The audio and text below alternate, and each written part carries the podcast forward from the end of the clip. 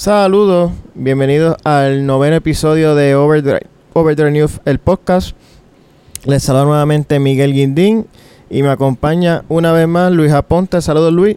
Saludos Miguel y saludos a todos aquellos que nos escuchan a través de las diferentes plataformas. Gracias por su patrocinio, por su auspicio, por sus comentarios, sugerencias, todos los que nos quieran decir.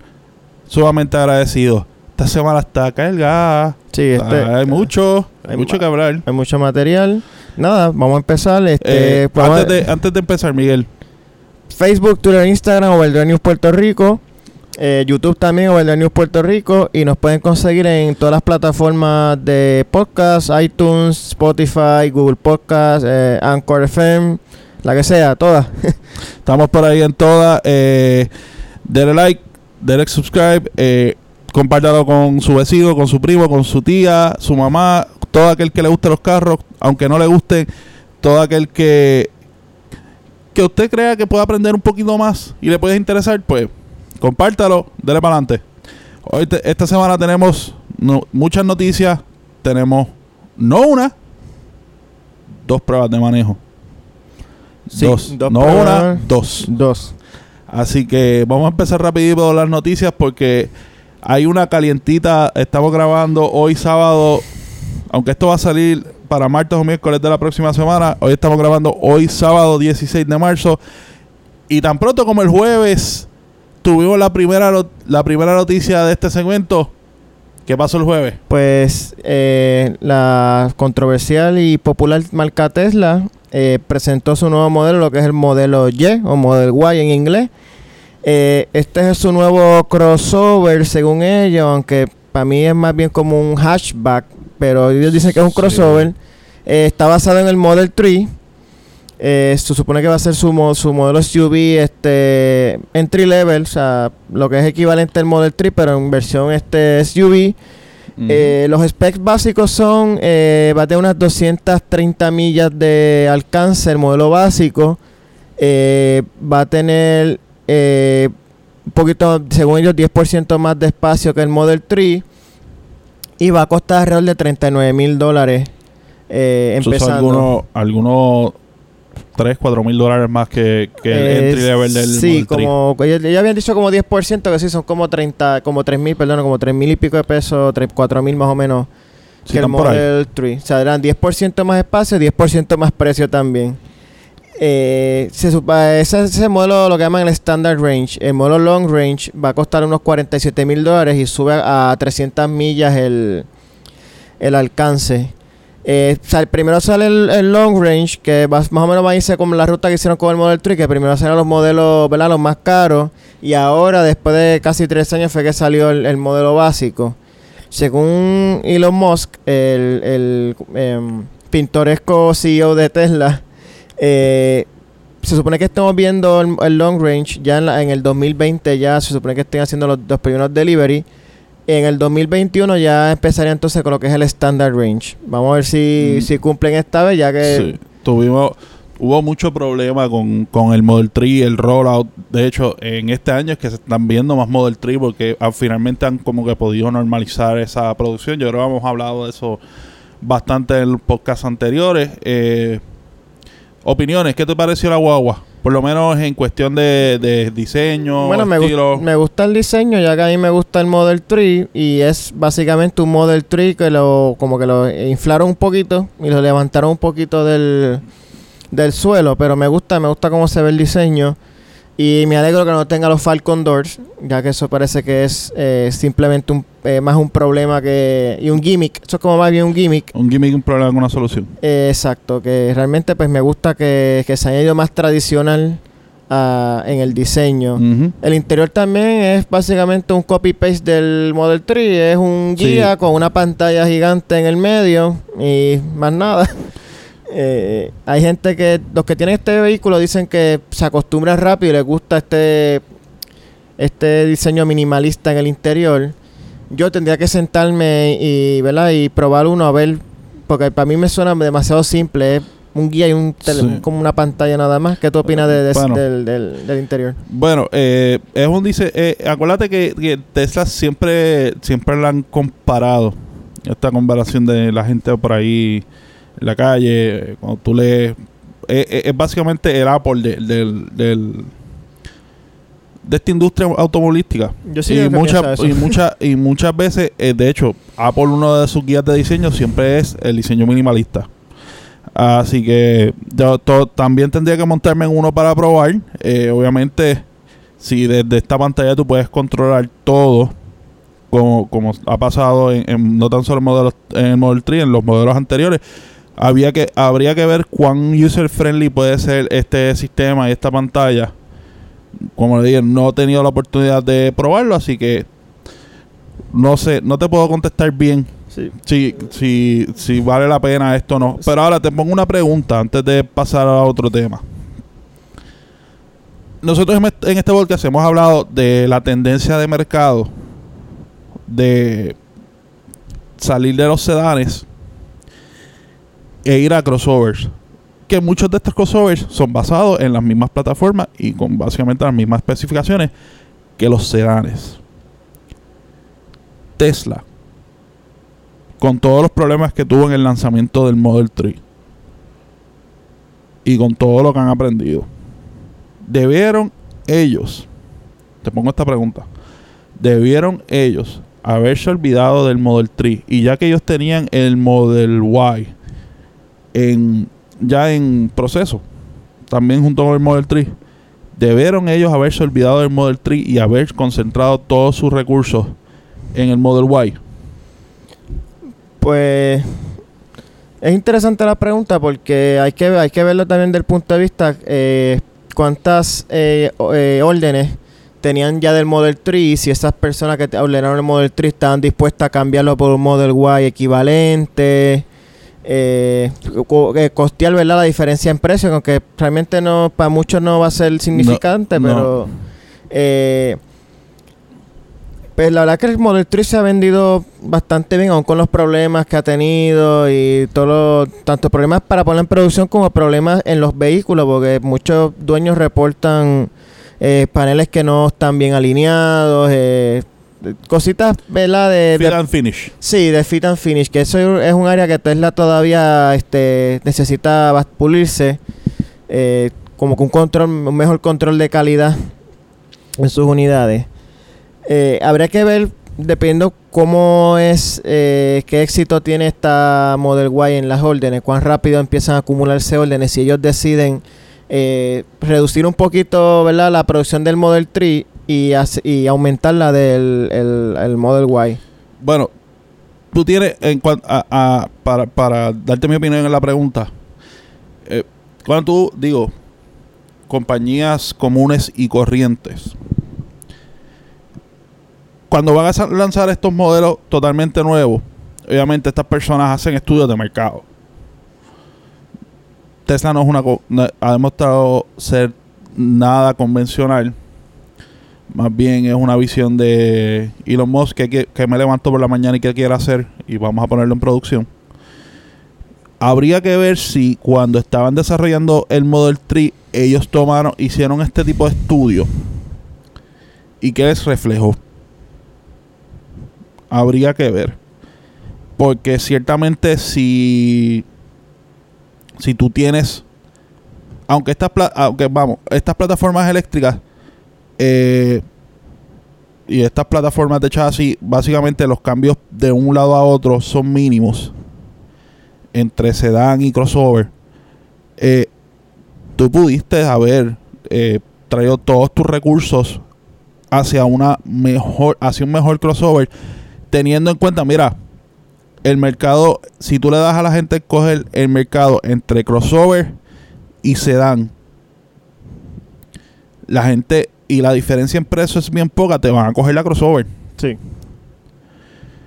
Yo creo que yo creo que ese es uno de los problemas que a veces tiene Tesla y mucha gente que quizás tenía órdenes de Model 3 al ver la crossover, al ver el crossover, decir, contra, espérate, déjame cambiar esto por Model Y. Sí, porque Y- te, te dan y- la opción de hacerlo. O sea, y a veces es uno de los problemas, es uno de los problemas que yo tengo siempre con Tesla. Eh, tú no ves este, este orden en la marca, no ves esta estructura. Es una compañía ciertamente innovadora. es una compañía que no está no tiene miedo a tomar riesgos. Pero como dice la calle, a veces se cae en lo fácil. O sea, cae en en el hecho de que estás básicamente como por ejemplo el issue de que dijeron de los dealers que ahora iba a ser todo eh, online, se iban a eliminar los dealers, pues resultó que ahora le dieron para atrás. No, se van a quedar unos dealers, sí le vamos a quitar el inventario on hand disponible, eh, gran parte de ellos, vamos a dejar bien pocos on hand, pero sí vamos a mantener los dealers de Tesla. ¿Sabes? Y, esa, y esas pequeñas improvisaciones a veces te afectan como marca y te, afectan lo que puede ser rentabilidad en un futuro que es uno de los problemas que muchas veces hemos visto Tesla tener una y otra vez, asegurar fondos, eh, rentabilidad a largo plazo. Y son decisiones como esta que pueden coger un buen producto, unas buenas ideas, innovación al mercado como la ha tenido Tesla y matar las compañías. Yo creo que para mí pudieron haber concentrado los... Si ellos sabían, volvemos, habría que ver, estamos especulando aquí, pero si realmente fue una decisión de Elon Musk un día levantarse, fíjate, si vamos yendo, estamos yendo con el Model 3, vamos a tirar una crossover. O si fue algo pensado que se estaban desarrollando una al lado de la otra. Porque si tú piensas en desarrollar una al lado de la otra, pues mira, tirar los recursos de la crossover primero, que es la que, es la que más te va a vender. Así que, pero eso, eso, eso estamos, esto, eso que hay bajo en la categoría de analista de sofá. No, y pues como estaba viendo, por ejemplo, es que hay, cada marca como Ford, GM se están este, apartando de los sedanes. Y ver que una marca pues se concentra en los sedanes, pues es como, ¿verdad? Como medio extraño.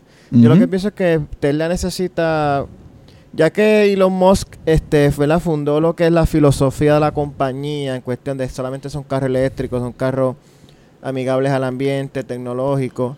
Ahora para mí Tesla necesita un, un hombre, una persona, o sea, puede ser hombre, mujer, lo que sea, eh, una persona que esté capacitada para eh, entonces ahora este renta, ¿cómo dice? rentabilizar la marca y financieramente entonces eh, echar a andar, solidificar la, a, la marca. O sea, necesita una persona que este sea ya haya tenido experiencia con otra compañía, otra marca o algo, que sepa este, echar una compañía hacia adelante, pero financieramente eh, sacarle profit, este, ganancia a los vehículos, que eso es otro problema que tiene Tesla. Tesla está para fabricando modelos, vendiendo carros, porque no es que no están vendiendo, están vendiendo carros, sin embargo no están teniendo ganancias que, que, la que se supone. Lo que tú dirías. Exacto. Eh, que yo creo que ese es el problema mayormente en Tesla como compañía no como productos, porque tienen unos productos muy buenos. Hemos visto lo que hicieron con el Model S o con el Model X, con el primer Roadster, eh, lo que están haciendo con el Model 3, pero necesitan, necesitan seriamente eh, dejar de, si ellos están, si su meta es competir y pensar en grande, tú necesitas dejar de actuar como una marca boutique y empezar a actuar como una marca grande. Sí, necesitan, eh, por eso te digo, este, más pensado y menos impulsos de Elon Musk por las mañanas. Exacto, por eso te pienso que Tesla necesita buscar otra otra cara para la compañía que entonces la idea la idea inicial de Elon Musk la evolucione y, y la marca entonces pues pase a ser de una marca nicho a una marca grande. Vamos a ver qué pasa con el Model Y. De seguro los fanáticos de Tesla especialmente los de Tesla en Puerto Rico han estado esperando también este modelo. Hay mucho, hay mucho entusiasmo. Vamos a ver cuándo empiezan, cuándo empezamos a verlos por las calles.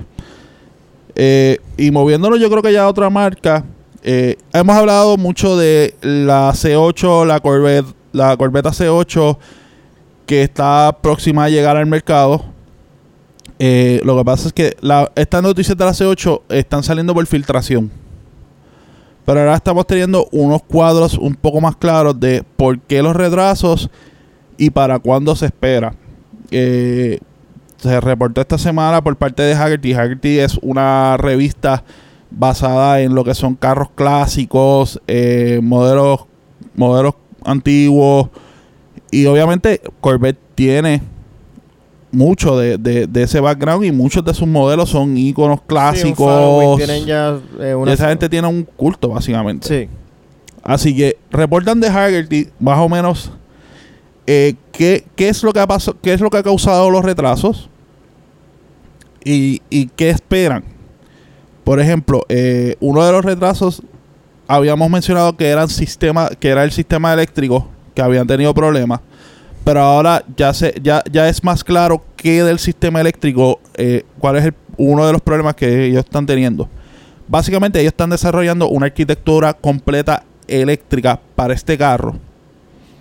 Que además de lo que habíamos de lo que habíamos mencionado fuera del aire, que me habías mencionado, Miguel, que posiblemente estén buscando acomodar para un futuro añadir algunas capacidades híbridas a este carro. Sí, el- electrificarlo. Eh, también va a ser un modelo que se va a poder, que es un sistema, además de nuevo completo, va a poder comunicarse con la nube. O sea, sort of, más o menos como algo parecido a Tesla, que si por ejemplo hay algún problema, pues se resuelve con un, con un update OTA y como, Si, todo. como si fuera un teléfono que te envía un update. Exacto, tú tienes un update y le das un update. GM está tratando de hacer eso con esta nueva Corvette. Y es uno de los problemas grandes que le, que le, ha, que le ha traído, obviamente, tratar de comunicar los sistemas con la nube, Mm. eh, cómo funcionan estos sistemas, se comunican entre sí. Volvemos, es una plataforma completamente nueva desde cero. Y está trayendo problemas. Otro de los problemas que se reporta que está trayendo es que tiene demasiado, demasiada pepa. Y cuando digo demasiada pepa, es que es demasiada pepa para el chasis. Sí, el chasis no, no está teniendo problemas este, manejando toda la potencia que Sí. tiene.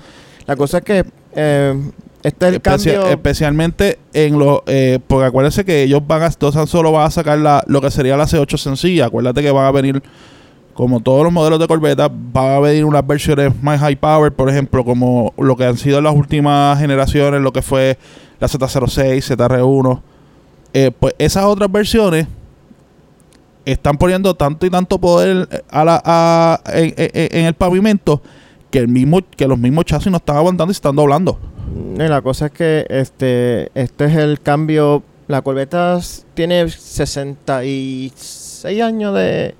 Unos 66 años más o menos de. En el 53, sí, Sí. 66. 66 66 años de historia. Y este es básicamente el cambio más importante en los 66 años de historia de la.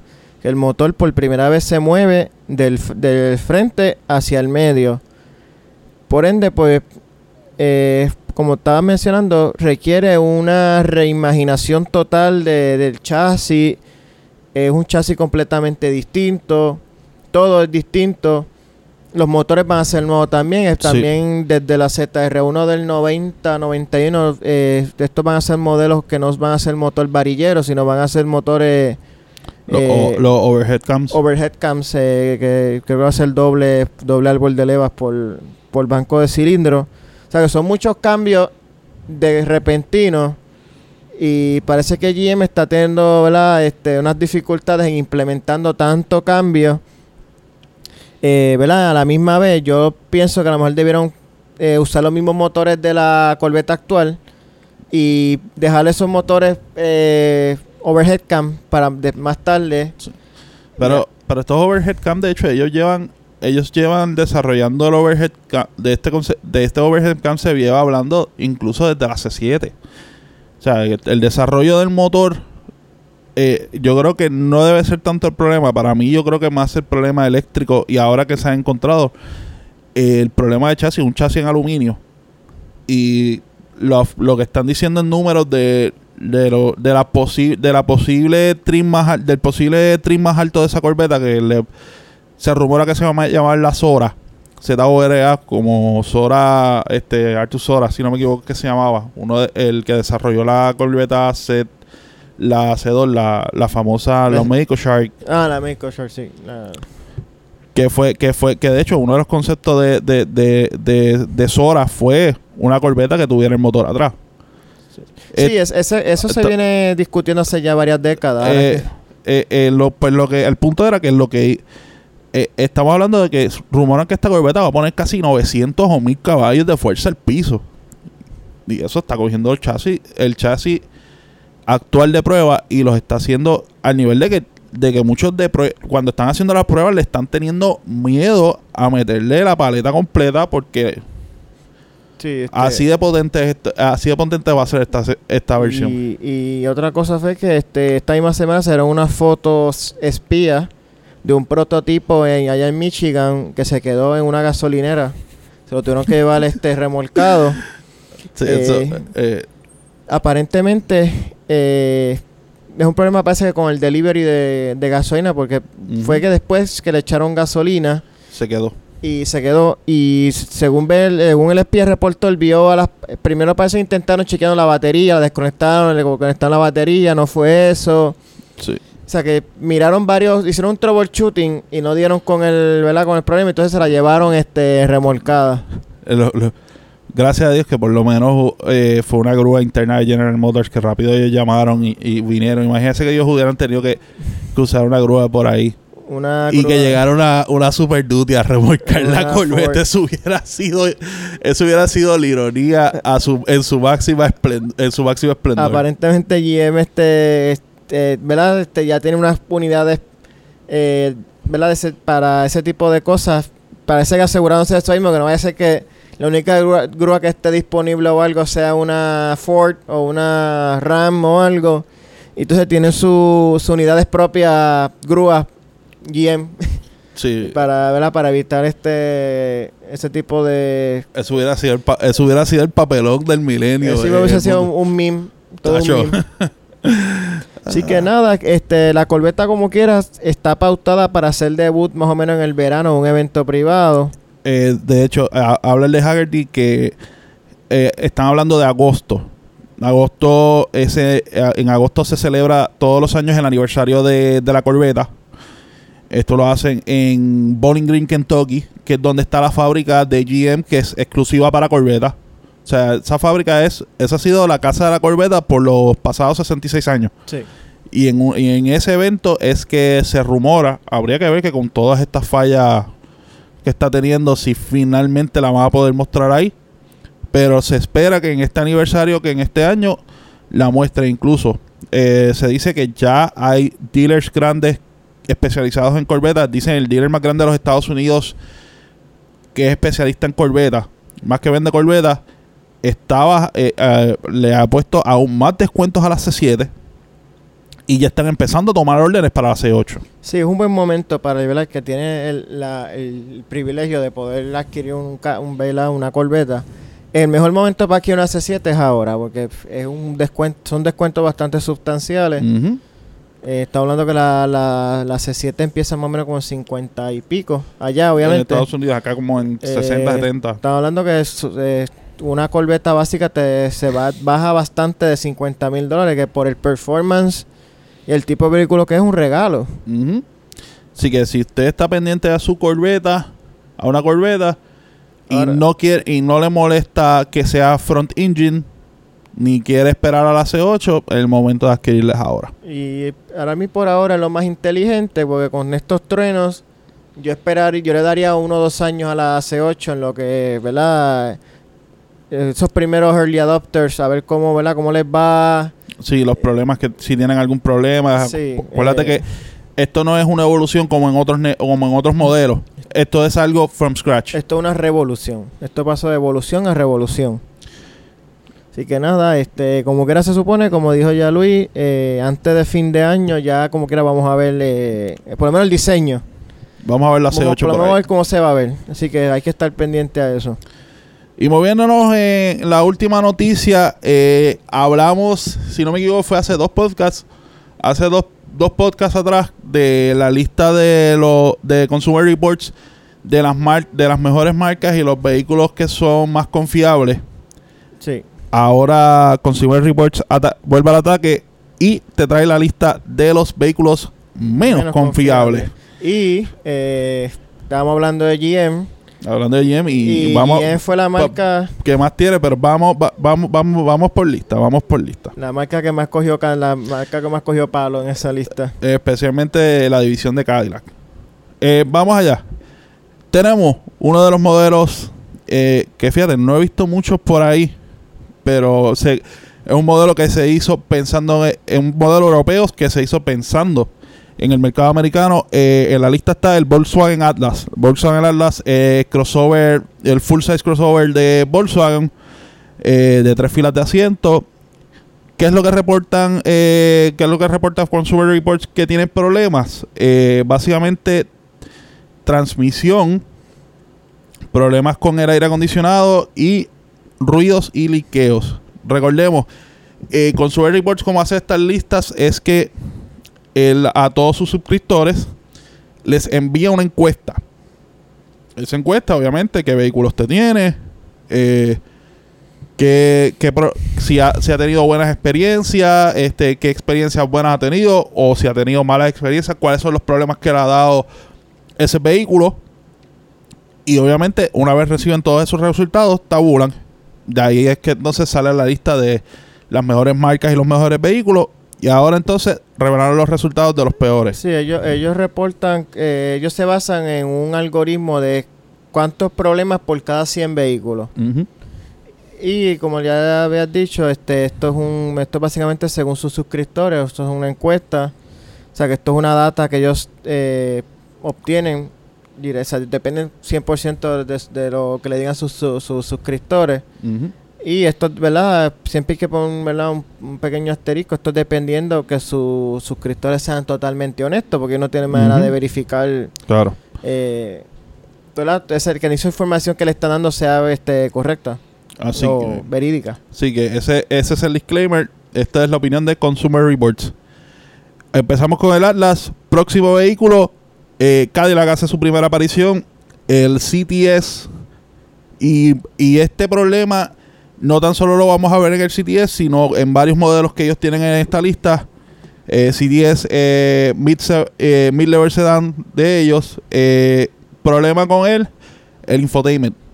Tienen mucho problema con la pantalla del Sí, infotainment. ese es el Cadillac Q, creo que se llama ese sistema. Sí. Y todo lo que leí, cada vez que leo un review de un Cadillac, todos los eh, distintas, eh, ¿verdad? Gente que hace review, todos detestan este, el Q. este sistema. Dicen que se frisa, que no responde bien a, a- a los comandos táctiles, que es, es, es de las de las peores eh, aspectos de los Cadillac modernos.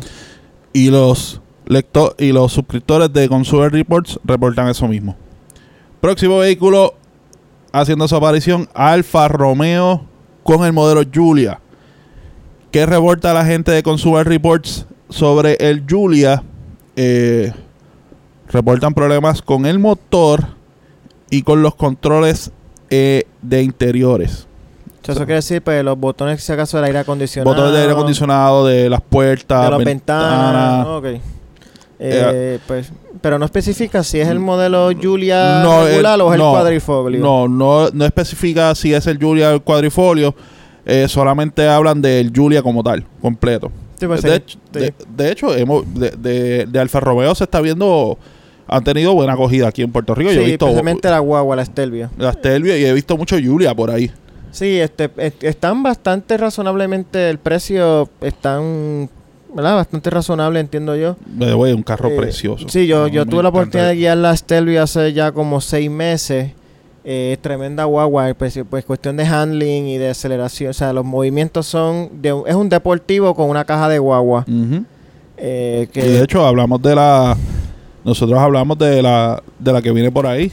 En Ah, el la- podcast pasado. la tonal. La eh, tonal. Así que eso es lo que reporta Consumer Report sobre el Julia. Próximo vehículo, el Kia Cadenza. Kia Cadenza es un full size sedan. eh, no lo hemos visto en Puerto Rico. Ese modelo no lo están trayendo a Puerto Rico. No, aparentemente no. eh. Eh, eh, ya es un poco es el entry level de lujo, entre comillas, de ellos. Va después del Optima en la línea. Exacto. En la, en que, que sería comparable con aquí, con el Avalon, máxima. máxima, eh, ese tamaño. sí. Eh, que ellos están reportando de problemas en este, eh, problemas con el aire acondicionado y problemas con eh, el sistema de gasolina y emisiones. Interesante porque Kia, por otro lado, está haciendo las marcas de mejor calidad. Y este es el único, ¿verdad? Como la oveja negra que... que Sí. De hecho, estos modelos se vende bien poco, o sea que sí, realmente... lo que es este y el, el full size de ellos, que es el K900, se vende muy poco. Sí, son modelos bien, bien nicho, bien... Incluso aquí en Puerto Rico ninguno de esos dos modelos está llegando. No, yo vi una vez un K900, pero estoy seguro que eso fue alguien que lo compró Importó. y lo importó. Exacto. Y eh, estoy seguro que ese modelo cadenza yo no, creo que le no esté uno o dos años más en el, En el mercado. Ya Kia tiró la Telluride, la Telluride. que pues yo creo que va más o menos a, a acaparar ese mercado, ya Sí. que la gente se está moviendo los Sedan SUV, como lo hemos dicho ya millones de veces. Sí. Próximo modelo, Cadillac hace otra aparición, esta vez con su vehículo emblemático, básicamente, la Escalade. Eh, la Escalade, que eso es, un, eh, ¿verdad? en esa cultura de las celebridades, Sí. el hip hop y todas esas No. cosas, pues si- eh, eh, y, y- y básicamente una de las marcas que se puede decir que ha salvado hasta ahora Cadillac. eh, sí, eh, entiendo, no los modelos, entiendo que sí, el modelo, y es un modelo de los más, es de los más vendidos, es bien, sigue siendo bien popular. Eh, por ahí entonces ya se está viendo los lo que va a ser la próxima generación de, de la Escalade. Aunque, pero, déjame ajá. añadir que eh, desde que será Navigator nueva, eh, ha puesto a sudar allí a, a la gente de Cadillac. Eh, Lincoln aparentemente se votó con la, con la nueva Navigator Sí. y es la primera vez que la, la Escalade está viendo competencia real eh, En ese tamaño. En ese tamaño y desde su archirrival Nemesis, eh, Lincoln. que es Lincoln, que ¿verdad? es equivalente a la división de lujo de Ford, que eso es como decir Yankees Red Sox, eh. Barcelona Real Madrid, Algo eh, así. pero en versión auto. Versión auto. ¿Qué problemas se están reportando según Consumer Reports con las Escalade? Volvemos otra vez. El, infote- el Q Infotainment. Adicional a eso, problemas con el aire acondicionado y la transmisión de esta guagua. Que algo, algo que me sorprende porque recordemos, básicamente el drivetrain de esta guagua y esta guagua grandemente basada en los modelos Tahoe y Suburban y son modelos que sabemos que están en la carretera por montones y esto como se le da mucho uso especialmente en gobierno son vehículos que tú lo ves que dan bandazos y duran por años así que me, me sorprende por esta parte que la Escalade eh, esté reportando ese tipo de problemas quedándonos en Cadillac tenemos el CT6 que es hasta ahora el full size flagship de ellos de los sedanes y adivina qué, pro- qué tiene problemas este carro Eh, lo, debe ser lo mismo, el Q. el Q y, Y el la- Q transmisión y eh, problemas con el sistema de aire acondicionado. Que oye, pues, está curioso que muchos listas, eh, la cosa más común es aire acondicionado y transmisión. En to- de todas las marcas, más o menos, si los agrupa, es como que las, Sí. las dos áreas que más problemas Y el infotainment. y el infotainment. Que eso es una cosa, eso podemos hablar de otro po- en un futuro podcast, cómo la tecnología hace los vehículos menos confiables, porque esto de los infotainment es algo moderno. Sin embargo, es una cosa que primero eh, le añade mucha complejidad al vehículo. Hay vehículos que ya dependen completamente de, de- de la pantalla táctil para muchas cosas. Eh, envejece el vehículo porque estos sistemas pues se siguen poniendo, ¿verdad? Este eh, anticuados, eh, sí. Outdated, por decirlo en inglés. Y eso es un, eso es un problema que no había en los vehículos de antes. Antes el vehículo tiene un radio a MFM CD El sistema de, de aire acondicionado manual. y esa, es, eh, sistema de acondicionado de esos tradicionales. Y ahora pues por añadirle más comodidades y, y tecnología a los vehículos, pues los hace a la misma vez menos confiables y eh, podemos también discutir después en otro podcast cómo esto afecta eh, los costos para los dueños, especialmente Eh, cuando la garantía ya sí, no exacto. está... Con los costos, los costos de mantener un vehículo a largo plazo. Sí, Eh, ya estamos terminando la lista. Tenemos la Chevy Silverado y obviamente, por consiguiente, la, la GMC Sierra en su versión eh, Heavy Duty. Este es el modelo que está actualmente, eh, como mencionamos hace dos podcasts atrás, en el Auto Show de Chicago. eh, ya hay un modelo nuevo que se presentó. Pero el modelo que está actualmente en los dealers, eh, problemas que están reportando, liqueos, ruidos y problemas con, lo electro- con, con el paquete electrónico del carro completo. O sea, no es el infotainment solamente, sino que con todos los electrónicos, o sea, sensores, computadoras, están reportando problemas de esto. Viéndonos a Tesla, el Model X, y no es la primera vez que hace la aparición en esta lista, y básicamente es el mismo feature. no, de hecho, yo creo que desde que salió el Model X siempre salió en la lista. Ha ha salido en la lista por los famosos Falcon Doors que están dando problemas. Y otro problema que está hablando, que es solo el electrónico, como mencionaba, la electrónica dentro del carro. Eh, estos, estos sistemas que básicamente tú estás controlándolo todo desde, todo desde un solo sitio, pues por lo menos en el modo X todavía se reportan problemas que no han podido mejorar con esto. Sí, porque la cosa es que si esa pantalla se va en blanco, no puedes prender el aire, no puedes prender el radio, hay un montón de cosas que te quedas sin, sin poder, eh, Exacto. eh, ¿verdad? Eh, Controlar. manejar y sí, controlar, operar. También tenemos la Buick Enclave. Eh, esto es básicamente una Es una SUV. Es una crossover de lujo. No me acuerdo si esa, no, si la Enclave es la pequeña o la mediana. No, es, es como la, la Chevrolet Traverse, Sí, la mediana. Es La mediana. Creo que tiene La- tercera fila. y. La midsize crossover. Eh, problemas. Eh, transmisión automática de 9 velocidades. eh, sistema de aire acondicionado y emisiones. Y el último vehículo en la lista. Jaguar F-Pace. Que este se ha visto dos o tres. Incluso conozco un ex gobernador que tiene una. Si Sí, nos eh, está, si nos está, si nos está escuchando, señor ex gobernador, su guagua puede tener alguno de estos problemas. eh, o, o que nos cuente su experiencia. o que nos cueste su experiencia. Escribe, Ah, que, que- ah, que nos ah. escriba. Que nos escriba, que nos escriba porque es tuitero. Eh, está mucho en Twitter. Ahí Alejandro García Padilla. Eh, problemas de electrónica, o sea, el sistema eléctrico del carro eh, y el drive system, o sea, el drivetrain de este carro está viendo, ah, se han reportado problemas a través de la gente de Consumer Reports. También eh, ruidos y liqueos. Que me está extraño en una, en una marca como Jaguar que tiene experiencia con SUVs y crossover siendo hermano de Land Rover. Sí. Eh, aunque es- esa fue su primer SUV, tienen como quien dice la expertise de, Land Rover, aunque volvemos a Land Rover no es necesariamente conocida por reliability, pero ¿verdad? deberían tener sus dos o tres consejos útiles que le podrían dar a, a Jaguar. Y nada, este si les interesa un modelo de la lista, saben, ¿verdad? Que este con cautela, Así que- Eh, no necesariamente todos los vehículos de estos Exacto. modelos van a salir malos. Eh, puede ser que usted compre un vehículo de ese y no tenga ningún no tenga problema. ningún problema. Como siempre le hemos dicho, mantenimientos al día. Eh, no deje pasar por... Si empieza a te- ver algunos síntomas de un problema, no lo deje pasar mucho tiempo. Sí, Eh, corríjalos a tiempo. Corríjalos a tiempo con su, con su garantía. eh, y con, con cariño y mucho cuidado, los vehículos, cualquiera que sea, le puede durar, a menos que no sea algo Exacto, catastrófico. ha- Hay vehículos que son tan malos que no importa cómo los cuides, dan problemas, pero hay muchos vehículos que los problemas los puede evitar. se pueden evitar. Así Sí. que con mucha cautela, eh, haga su estudio y escoja que usted va, que usted va, porque usted se va a decidir. Haga una compra informada. Y para compras informadas estamos nosotros, porque tuvimos esta semana, este, esta, este, esta semana entre el podcast anterior y este, tuvimos la oportunidad de estar en dos vehículos. Se lo anunciamos la semana pasada. Uno de ellos, eh, Toyota de Puerto Rico, tuvo la amabilidad de, de darnos un par de días de prueba con la Toyota RAV4.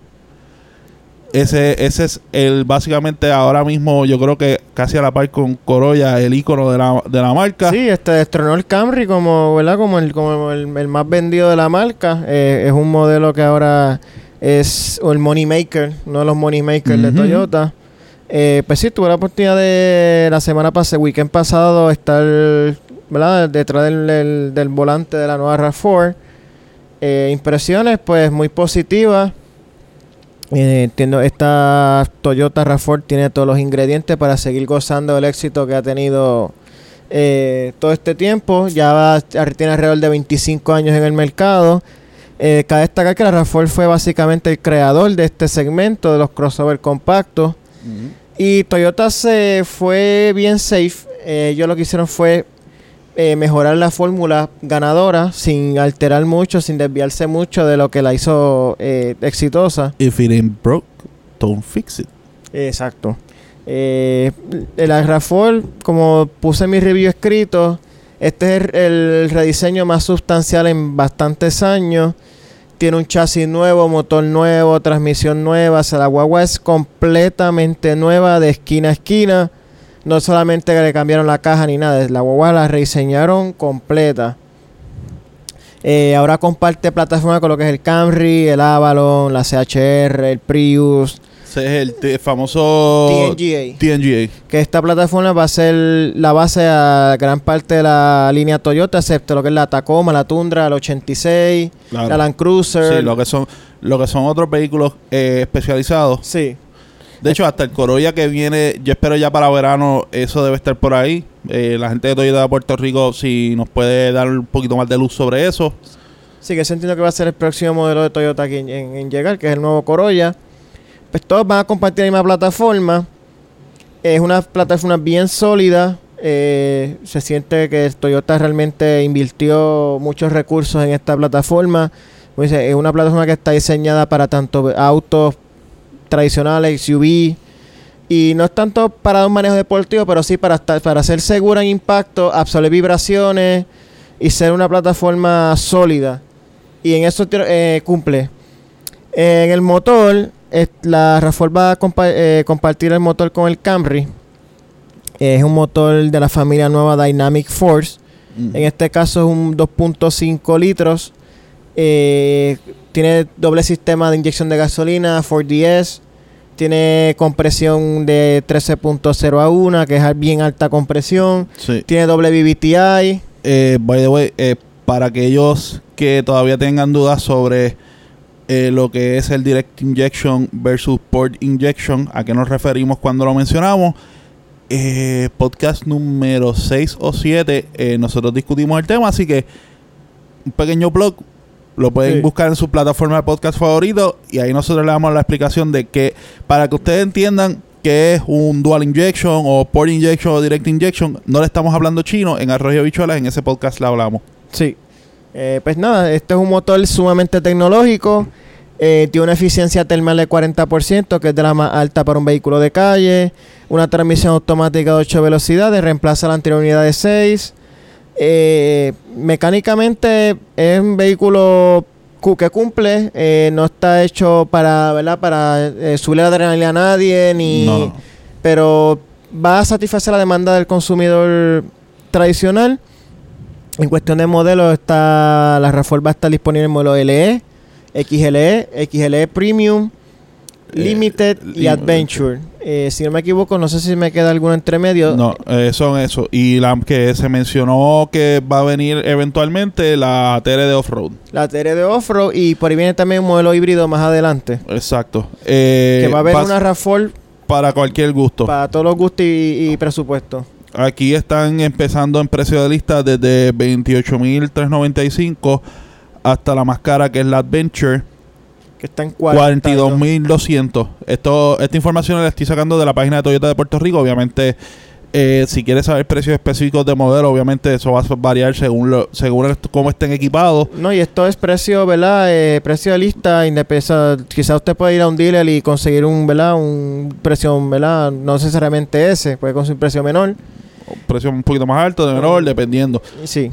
Pero por lo menos los precios de lista están, ya saben, en ese range de 28, 30 por ahí empezando. En cuestión de mi, mi modelo de prueba fue modelo Limited eh, de 2x, 4x2, era tracción delantera. Tracción delantera. Y ese tiene un precio de 38.200.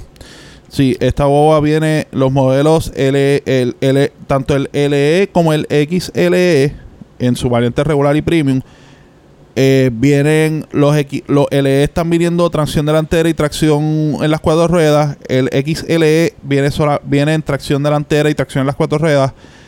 Eh, lo que es el XLE Premium y el Limited está viniendo solamente tracción delantera y el Adventure es tracción en las cuatro ruedas. Y el Adventure tiene un sistema un poquito más avanzado. eh, tiene como un modo para elegir entre distintos tipos de terrenos.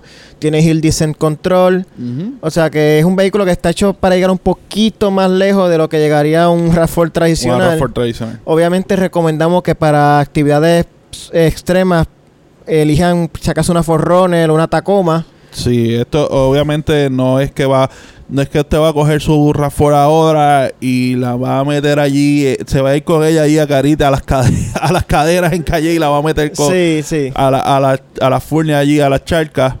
Pero, por ejemplo, si usted quiere ir, a- si, si usted tiene una una Rafford Adve- una Rafford una Adventure, finquita, una así. finquita, este, si quiere un, un- un terreno en pie, en tierra o en piedra para llegar a algún sitio, pues no le, no le debe tener miedo. No. Y nada, este, el interior es muy cómodo, espacioso, materiales de buena calidad. eh, todos los controles son bien fáciles de usar. Es un vehículo que te montas y sientes que ya lo dominas. Eh, me gustaron una, las, los controles del, del radio y del aire. Sí. Tienen como una especie como de cubierta, como, como un material como de goma, que le da como una sensación como de que este vehículo fue pensado para ser bien duradero. Sí, este, eh, eh, eh, eh, eh, los- la RAV4 es un vehículo que el que tiene una no, no la va a cambiar de, de, de cantazo. O sea, no va a venir y salió la nueva y la voy a cambiar rápido. O espera dos, dos o tres años y las cambian. Muchos de estos vehículos RAV4, eh, los dueños las mantienen por largo tiempo. Eh, te puedo dar de experiencia personal. Eh, mis suegros tienen una de la segunda generación, si no me equivoco. Eh, 2004, por esa ahí. la, bien, la, la que era como bien compactita, bien, bien No, chatita. La primera es la bien compacta, bien chatita, que venía hasta dos puertas. Sí. Eh, La, la que salió después de esa, que vino cuatro puertas, pues de eso ellos tienen una y todavía eso está dando bandazos No, por son ahí. bien comunes por ahí, las ves de todas las condiciones, pero se ven de las primeras a la segunda y por ahí para abajo. Y nada, este también fue muy, la encontré muy económica en gasolina. Eh, ya la entregué con más o menos, como todavía tenía menos un poquito más de un cuarto y corrí, según mi cálculo, casi 300 millas en ella. O sea que todavía le quedaban como 75, 80 millas en el tanque. Wow. Eh, la suspensión muy cómoda. En fin, este me parece un vehículo para familias pequeñas perfecto. eh, espacioso, confiable, duradero, eficiente. Eh, entiendo que Toyota no va a tener problemas en moverlas de los dealers. Y como en estos 25 años va, va fácilmente a, a ocupar un espacio en los, en los hogares puertorriqueños. Sí. Eh, de- de nada, en- en adelante. Sí, mira, eh, opiniones de ella. Habíamos visto que la RAV4 todavía como que fue había sido la última de ese segmento en, en evolucionar. Había, ya había tenido rediseño la Sportage, eh, la Tucson, eh, incluso la CRV, yéndonos a los japoneses, la CX5, la Rogue, y faltaba, faltaba la RAV4. Eh, yo me monté también eh, un vehículo que se nota sumamente sólido. O sea, eh, tú antes podías decir, pues mira, esto guaguitas chiquitas, eh, median, a veces un poco incómoda, pero esto es una guagua. O sea, eh, yo me pude montar en el asiento de atrás, les recuerdo a todos, eh, mido 6'3", me monté sin ningún tipo de problemas en el asiento de atrás. El baúl sumamente espacioso y cómodo. Una guagua, tú la ves por fuera, es atractiva. O sea, el modelo Limited atractiva. Los aros, aros 19, de hecho, con aros no se sintió tanto, no se sentía tanto tola tampoco, a pesar de tener aro grande. No. Eh, No, para, relativamente cómoda para ra- ponerlo. cómodo, eh, volvemos, una guagua cómoda, una guagua que no se siente, una guagua fácil de usar, o sea, lo- no son controles complicados, tanto tanto los del aire, los controles de radio, el touchscreen es muy bueno. Sí. Es un- No, y eh, la localización en la parte superior del dash es como que fácil de alcanzar sí, y no, de ver y todo, que no. no, no te distrae tanto. No te distrae tanto teniéndola con, eh, con, o- con otros con otros modelos que quizás la localización pues sí, te es puede bien distraer. user friendly, bien user friendly. todo colocado en su sitio. Eh, las terminaciones, muy buenas terminaciones. Transmisión, la guagua tan pronto se, se, se maneja bien. La, obviamente, volvemos, no es una guagua, aunque tiene tres modos. Tiene modo económico, tiene modo sport y ti- tiene el modo normal y tiene el modo sport. Cuando pones el modo sport, obviamente te cambia un poquito el profile de, lo- de- de los cambios, pero tampoco es que vas a tener un. No pienses que vas a montarte de repente y la convierte en el modo sport, la convierte en un Toyota 86. No, O sea- eso, eso lo veníamos a hablar cuando, cuando estabas al lado mío, que la estábamos guiando. Eh, Exacto. Me, eso fue lo único que me dijiste que. Yo, no, yo eso sí, yo no noté una diferencia tan drástica realmente entre modo y modo. Yo la dejé No. normal casi todo el Sí. tiempo porque la No. puse en Sport y. Eh, Eh. Sí, se puso. la- le dije, por la Sport, vamos para ver, porque obviamente, para dar unos reportajes en todas las experiencias. Eh, no fue tanta la, no se notó tanto la diferencia, pero volvemos. Esto es un crossover, no es todo, no es un vehículo, no es que vas a no es que vas a tener un vehículo dos usos y lo vas a vas a sacar tu, tu vehículo sport para reemplazarlo con una RAV4 para lo que es cumple su propósito. Sí, realmente de, los, de las personas que vayan a comprar este vehículo, nadie va, va a tocar realmente, yo creo que esos botones. Yo creo que si tú tienes una familia, como estaban mencionando, dos hijos, hasta tres hijos, eh, tienes espacio suficiente para ellos, tienes espacio suficiente al frente, tienes espacio para la compra y todo lo que puedas hacer. Incluso los asientos se doblan. Si necesitas para, si necesitas alguna carga adicional, eh, los asientos se doblan. No recuerdo si, si doblaban flat o no. sí, Yo- sí. yo no- por lo menos cuando estaba no llegamos a probar eso. Eh, pero se doblan flat. Yo creo que esto es una guagua que ha sido la líder del segmento y la favorita en Puerto Rico mu- durante mucho tiempo. Yo creo que el Toyota tuvo eh, mejoró, no tuvo que hacer mucho, pero hizo lo hizo para, para que fue- pudiera seguir la fórmula ganadora. Así que Y nada, este, para terminar, este, cuenta con Apple CarPlay, eh, Amazon Alexa, eh, también los sistemas de seguridad activa, Toyota Safety Sense 2.0, con todo lo que, eh, monitores punto ciego, todas esas cosas. todos los muñequitos. Todos esos estándares en todos los modelos, igual que luces LED. Así que nada, eh, le agradezco a Toyota de Puerto Rico que una vez más me dio la confianza y la oportunidad gracias, de, gracias Toyota de Puerto Rico. ¿verdad? De, de tener la RAV4 y poderla probar y esperen nada, futura prueba de manejo con Toyota eh, eventualmente. De hecho, eh, co- se colocó también ya la reseña completa. Está en las redes sociales, tanto Facebook, eh, Twitter. eh, no sé si todavía está arriba algún video en YouTube. No, eso estamos tra- De hecho, tengo varios videos pendientes desde la Fiat, eh, tengo la, la Altima, la EcoSport, todos esos videos los tengo que trabajar. Vienen por ahí, vienen por ahí. Y nada, este... Eh, también no fue el único. pro- eh, ese no tuve la oportunidad de ir por razones de trabajo. Pero Miguel estuvo allí. Estuviste probando un otro vehículo que nos estaban pidiendo mucho. que, era la que era la Ford Ranger. Llegó la Ford Ranger. El pasado martes, sí, pasado martes, que se fue el día del temblor, tuve la oportunidad de... de miércoles, miércoles fue. No, el fue el martes, martes por la mañana. De martes a miércoles fue el... el- el- El temblor fue miércoles, miércoles. Ah, pues fue el, el miércoles. Eh, pues tuve la oportunidad de, de guiar la, la Ranger. Eh, la guía es más o menos de acá de San Juan hasta Orocovia, allá en Toro Verde. Eh, impresiones así iniciales, mucho torque. El motor 2.3 turbo eh, tiene fuerza de sobra. Es el motor perfecto para esta guagua. La guagua es bien estable en la carretera. Muy cómoda. En, en tanto espacio como en manejo. Y nada, creo que Ford, eh, eh, la hija pródiga regresó con, con, con un boom. Back with a Vengeance. Eh, regresó. Con, con, con un buen impulso. Entiendo que este, nada, Ford tiene un- eh, no va a tener problema también en, en- en mover esta guagua, ya que esta guagua tiene un nombre, tiene un- una fama, tiene un- un- unos seguidores. Inicialmente va a estar disponible acá en la isla en los modelos XLT y Lariat, que son los modelos intermedios y el más caro. En Crew Cab, que es la cabina doble, tanto en 4x2 como en 4x4. Todos van a tener el motor 2.3 EcoBoost eh, de 4 cilindros, tiene 270 caballos de fuerza, 310 libras-pie de torque, transmisión automática de 10 velocidades, que es la misma transmisión de la F-150, eh, capacidad de arrastre 7500 libras. Eh, va a tener varios paquetes F x4, eh, Sí. Sport Package. Sí. Eh, nada, este va, va a estar disponible eventualmente en modo base XL y la cabina media. La, lo- la famosa cabina y media. Eh, mano, yo por lo menos no he tenido la oportunidad de estar en una.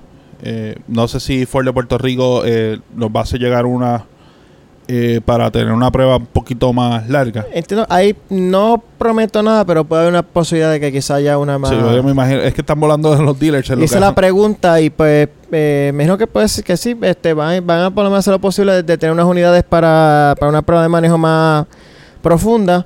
Pero mientras tanto, pues con esas impresiones, entiendo yo que estoy convencido de que Ford tiene un buen producto en sus manos. Eh, ¿Crees que va, crees que va, crees que tiene todo lo necesario para hacer un- una corrida por el título como, como dicen por ahí? Eh, sí, entiendo que le va a dar, va a ser una batalla bastante cuerpo a cuerpo con la Tacoma. Eh, entiendo que especialmente eh, para mí el motor este 2.3 litros me gusta más que el motor de la... Entiendo que por lo menos tiene más fuerza y más capacidad que el de la Tacoma. Eh, habría que ver, ¿verdad? Eh, o sea, como aquí la gente tiene también un culto con las Tacomas. O sea, va a ser un culto, el culto de las Rangers versus el culto de las Tacomas. Pero ese va a ser su, su target principal. Eh, va- comentando también este el interior eh, muy cómodo, lo en espacio, los materiales pues bastante tradicional Ford. Cuenta con el Ford Sync 3 que también lo probemos en la, El EcoSport, EcoSport. que nos encantó ese sistema. La, la Ariat viene Es igual de, es igual de responsivo, todo. igual, igual. Las las gráficas iguales, todo igual. Fue excelente sistema el, el, el EcoSport. Hay que, hay que hacer la, hay que hacer la salvedad. En el, en el Drive también tuvimos la ya en Toro Verde, tuvimos la, la oportunidad de ponerle el Terrain Management System, o sea que la guiamos off-road. La guagua no tiene ningún tipo de problema en subir cuesta, de tierra, nada que ver. Todo lo que la, la- la- la- por donde quiera que la pasamos, la guagua eh, Pasó sin pasó. problema. Y me estuvo curioso porque pude escuchar una subiendo una cuesta y se escucha bien de afuera, bien notable el turbo, el, el espuleando. Que eh, me gustó ese, ese detalle. Y después de, de Toro Verde nos fuimos al Hotel Copa Marina, allí pasamos la noche. Eh, Ford Ah, se votó tra- con el- Tratamiento 5 estrellas. Ford se votó, Ford de Puerto Rico se votó con este, este evento, tiraron la casa por la ventana, por decirlo así. Todo estuvo cubierto por ellos. Así le, le doy la más sincera gracias. Fue una experiencia brutal. La pasamos nítido. eh, un trato clase A. Ford, para la próxima tirarla bien, a ver si yo puedo darme el judín el trabajo y, y- y estar allí. Así que esperemos ¿verdad? que este sea el, el primero de varios eventos de este tipo. Y espero que después pa- eso, eh, aparezca la- una Ranger para darle una, una trilla más, más detallada y poderla probar más. Probar más, más en detalle, porque ese es otro vehículo que, que por las redes sociales cada vez nos preguntan, eh, la, la prueba de la Ranger para cuándo, la prueba de la Ranger para cuándo. Por, por lo menos ya aquí tienen las impresiones iniciales. eh, ya entonces Ford de Puerto Rico, yo sé que ellos no van a tener ningún tipo de problema haciendo ese acomodo, obviamente siempre y cuando estén disponibles, porque ya se están viendo por ahí, ya están volando de No, los este, estuve hablando con el gerente de operaciones, que es el nombre de Andrés Villanueva aquí en eh, Puerto Rico.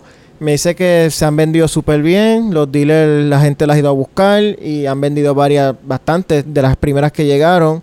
También tengo otro amigo allá en Flagship eh, Ford que me ha dicho que ha vendido varias ya. O sea que la guagua se está Se moviendo. está- hay movimiento. Y precio, es, el número que escuché es aquí en Puerto Rico es de 37.995 por el modelo XLT, que como les dije es modelo intermedio. Y esta es la XLT de Super Crew Cap. Sí, esas son las cuatro puertas. Se supone que cuando lleguen las XL y los modelos Super Cap, pues el precio de entrada pues eh, baje bastante. Sí, pero por eso más o menos lo ponen en el range, sí, en la, de lo que es la de Sport. Más o menos, están más o menos en, yo entiendo que están más o menos en ese precio, así que las pone básicamente en competencia directa.